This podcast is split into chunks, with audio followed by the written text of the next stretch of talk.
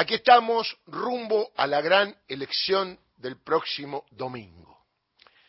Uno que cumple 40 años de democracia y que votó por primera vez en 1983, con otros conceptos, con otras luchas, con otras expectativas, con otras esperanzas, porque los tiempos cambian. Obviamente era el festejo porque se iba a la dictadura. Llegaba un gobierno constitucional con los dos partidos principales, el peronismo y el radicalismo. Uno de la mano de Luder, el otro de la mano de Raúl Alfonsín. Y cuánta alegría.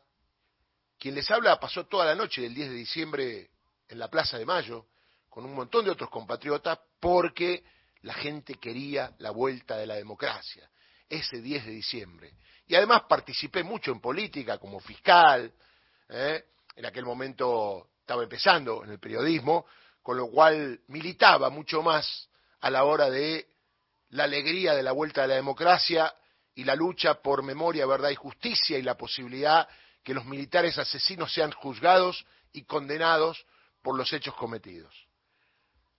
Han pasado 40 años y la verdad que uno cree que la sociedad está mejor, en su mayoría, pero hay atisbos de fascismo, atismo de derecha enloquecida, atismo de que no se dan cuenta los medios hegemónicos que trabajan para enloquecer a la gente, que sacan títulos para que la gente se deprima, para que algunos digan que este es un país de mierda, tu país.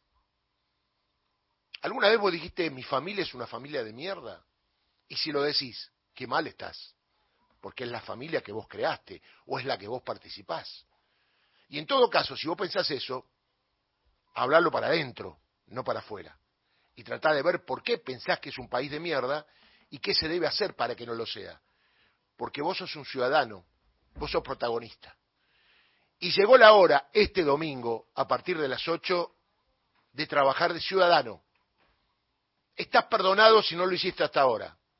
Si miraste para otro lado, si te quejaste, si alguna vez te enojaste porque te encerraron por la pandemia, si no te gustó muchas cosas que hizo el gobierno constitucional de Alberto Fernández, si tenías expectativas y por ahí no fueron las que vos querías, bueno, el domingo tenés el derecho de recobrar la posibilidad de la esperanza para construir un país en serio, un país con valores, para volver a las fuentes de la democracia, para volver a las fuentes de la división de poderes, para sacar el odio de un país democrático. Porque un país con odio no puede ser democrático, porque el autoritarismo, que está relacionado con el odio, con la persecución, no permite el desarrollo normal de los ciudadanos que viven en ese país. Y estamos en un punto límite, porque acá lo que uno pensaba siempre, cuando hablamos con Gustavo Campana, el poder real, representado por dirigentes políticos o pseudo dirigentes políticos, que son los mayordomos del poder pero son dirigentes políticos o pseudo dirigentes políticos. Se dedican a eso, del lado de los más poderosos. Y del otro lado siempre el peronismo, del lado de los menos poderosos, con todas las buenas y malas cosas que tiene el peronismo, con la reproducción, con los distintos matices ideológicos, que hay un peronismo de centro, un peronismo de derecha, un peronismo de izquierda. Bueno, Perón recibía a todos los que querían llevar al peronismo cuando estaba exiliado en España. Entonces, como llegó la hora, lo único que tenés que hacer es pensar. No leas más los diarios. Pensá. Consultá a tu corazón y deja que tu cerebro piense. Porque ayer, el que vio tele, o el que ya sabe quién es mi ley, habrá sacado conclusiones. Yo creo que sí, que sacó conclusiones porque ya venía viendo desde hace tiempo algo que instalaron los medios y que no funcionó.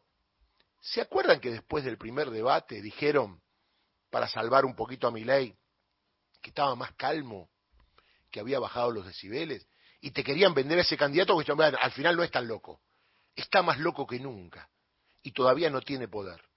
Imagínese darle poder a ese león enloquecido, ignorante en muchos temas, y tirando datos que desconoce respecto de la actualidad económica, porque él se vende como economista, pero la verdad los datos que tiene, los datos que tira, no son ciertos con la realidad. La semana pasada yo no estuve, pero ustedes vivieron la zozobra generada por sectores cercanos a mi ley, que fue el aumento del dólar, en una forma inescrupulosa, diciendo que estaba contento con que suba el dólar, diciéndole a la gente que tiene un plazo fijo de 100 mil, 200 mil pesos, que vaya a comprar dólares. ¿Cuántos dólares puede comprar alguien con 100 mil pesos con un dólar a mil? Hay que pensar un poquito. Digo, usted que a lo mejor cree en los espejitos de colores, a ver, en el mundo se acabaron los espejitos de colores. Ya los conquistadores españoles, que teóricamente reivindican los de mi ley, le vendieron a los indios espejitos de colores y se quedaron con todas sus riquezas. Entonces, si usted no vio ni escuchó a mi ley o lo miraba para otro lado y votaba en función de que estaba enojada y aunque le pongan, qué sé yo, una palta, iba y votaba, mi ley no es una palta, es una bomba. Entonces, lea, porque uno no es ciudadano porque sí. Usted está en las reglas democráticas, tiene que adaptarlas, tiene que cumplirlas.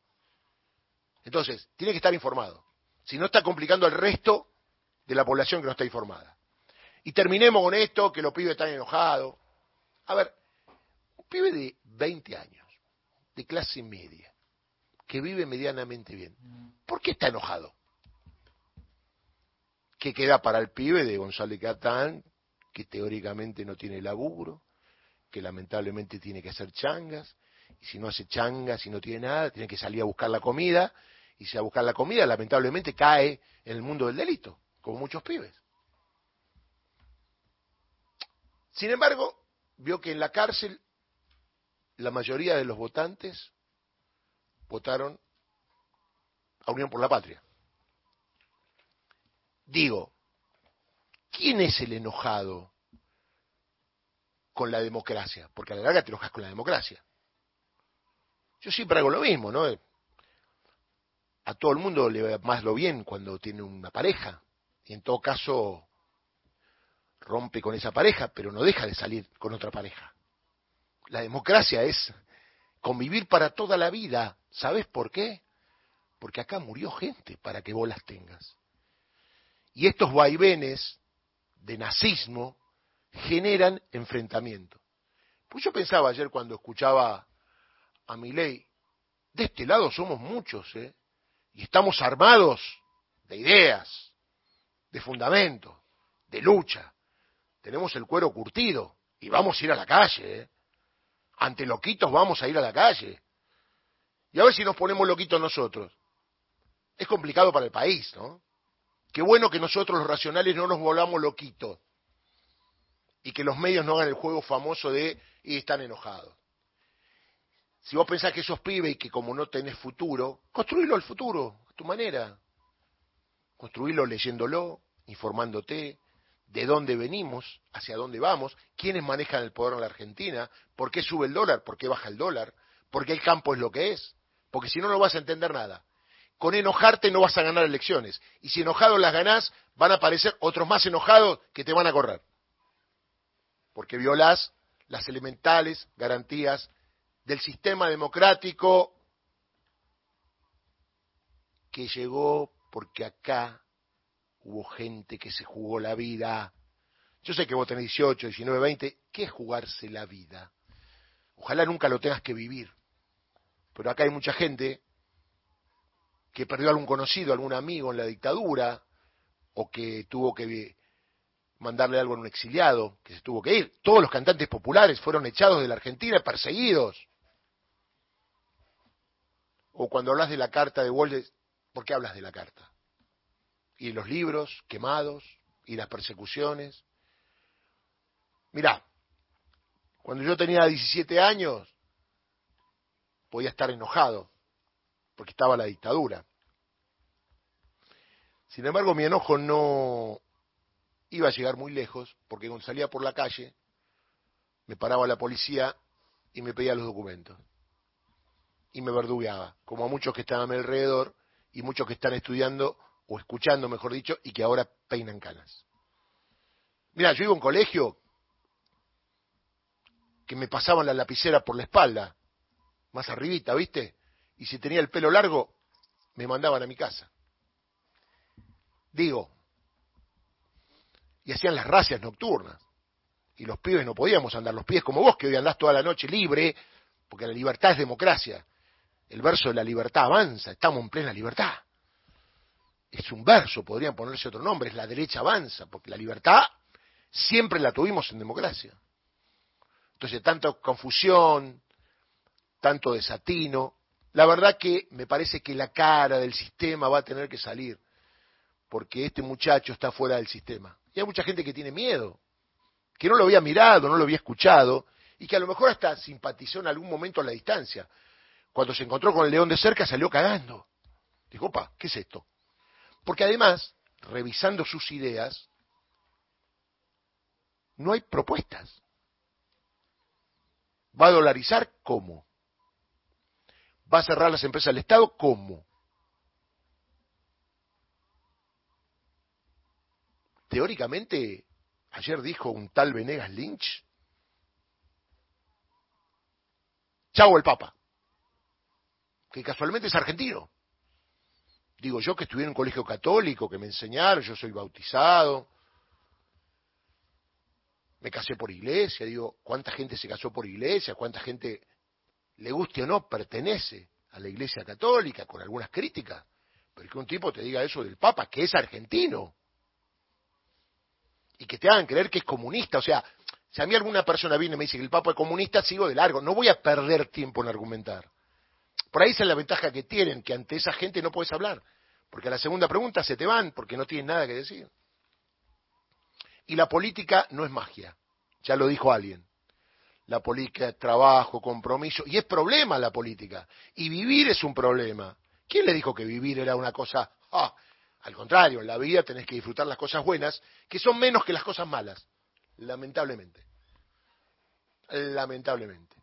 Por eso los medios hacen carne de las cosas malas a días de las elecciones, cuando esto debería ser una fiesta del pueblo movilizado, del intercambio de ideas, de ir con la banderita, de ir a votar, y no que los medios te digan, bueno, tenés que votar. No, tenemos que votar porque tenemos el derecho y porque acá murió mucha gente. Mire, a mí lo que más me movilizó en Héctor Kirchner fue el día que bajó los cuadros. Yo eso lo voy a agradecer toda la vida. Porque acá había dictadura y hay gente que piensa con la dictadura que ese día recibió un palazo en la cabeza. Ya lo dijo Videla en la etapa de página 12. Lo peor que nos pasó son los Kirchner. Que terminó con una historia que puso blanco sobre negro sobre la dictadura. ¿Y qué pasó hay de este señor Milei a la dictadura? Así de chiquito. Así de chiquito. Por eso, yo estoy muy confiado, porque las cartas están echadas, porque obviamente se ha mostrado el hilacha, y más allá de un triunfo o no triunfo, veo, veo que la aparición de este señor va a ser aglutinar a los que estaban dormidos del peronismo y que especulan con resultados electorales, si soy intendente, no soy intendente, si corto boleta. Si cortás boleta, te cortás la vida, amigo. Serás un buen intendente peronista, pero te van a sacar todo, porque el presidente no será peronista. Entonces los que creen que siendo intendente peronista van a tener lo mismo que con un presidente peronista, están totalmente equivocados. Así que abran los ojos, muchachos. Dejen de lado los egos personales. Nos jugamos la vida, nos jugamos la democracia. Y no por lo que vaya a pasar el lunes, por lo que va a pasar después. Porque así como esta gente va y grita y dice cualquier cosa, de este lado estamos nosotros, que no gritamos ni decimos cualquier cosa, actuamos, resolvemos. Y repito, somos un ejército de pueblo bien curtido con la historia. Y no estamos enojados, estamos comprometidos. Y el compromiso para el domingo es ir a votar. ¿Y sabes qué? Salvarte con la democracia. ¿Y sabes a quién tenés que votar para salvarte con la democracia? Porque este señor ya quedó en claro y Gustavo lo viene diciendo hace mucho tiempo, ahora reivindica a Carlos Men, que murió condenado por la justicia, además de todo lo que hizo, ¿no? Entonces, mostró Lilacha, ya no es el león, sino que es una copia de Carlos Menem, sin haber tenido el peronismo detrás. Entonces, si usted lo vio, yo no tengo nada que decirle acerca de lo que tiene que hacer. ¿Es democracia o enfrentamiento en las calles? Se lo digo ahora, anótelo, porque esto no es convivencia democrática. Esto es desafío al sentido común, a la vida, a la de su hijo, de su nieto, del futuro. Evidentemente los pibes no entienden lo que es la política y hay que hacérselo entender, como sea. La política no es soplar y hacer botella, es compromiso, es lucha, es altibajos, es cosas buenas, es cosas malas. Es la vida misma, como es un programa de radio. Así que mañana será el último editorial antes de las 8, que empieza la veda. Y ahí tenemos bien en claro lo que vamos a decir, para que usted tome una decisión correcta al lado de la democracia. Porque no hay proyectos democráticos en puja. Es una pena. Son proyectos antagónicos. Democracia o caos. Este tipo es un caos. Así que bueno, cuéntele a sus amigos, a sus hermanos, a sus primos, a sus compañeros de laburo, quién es el tipo. Yo hace tiempo que le vengo diciendo que no, basta con estar enojado, ¿vio? Porque si vos te enojas porque algo viene y te va a cambiar la vida si viene te van a cagar la vida para siempre. Y viste vos que sufrís porque mirás lo que pasa en Israel, vas a sufrir por lo que pasa acá. Que la vida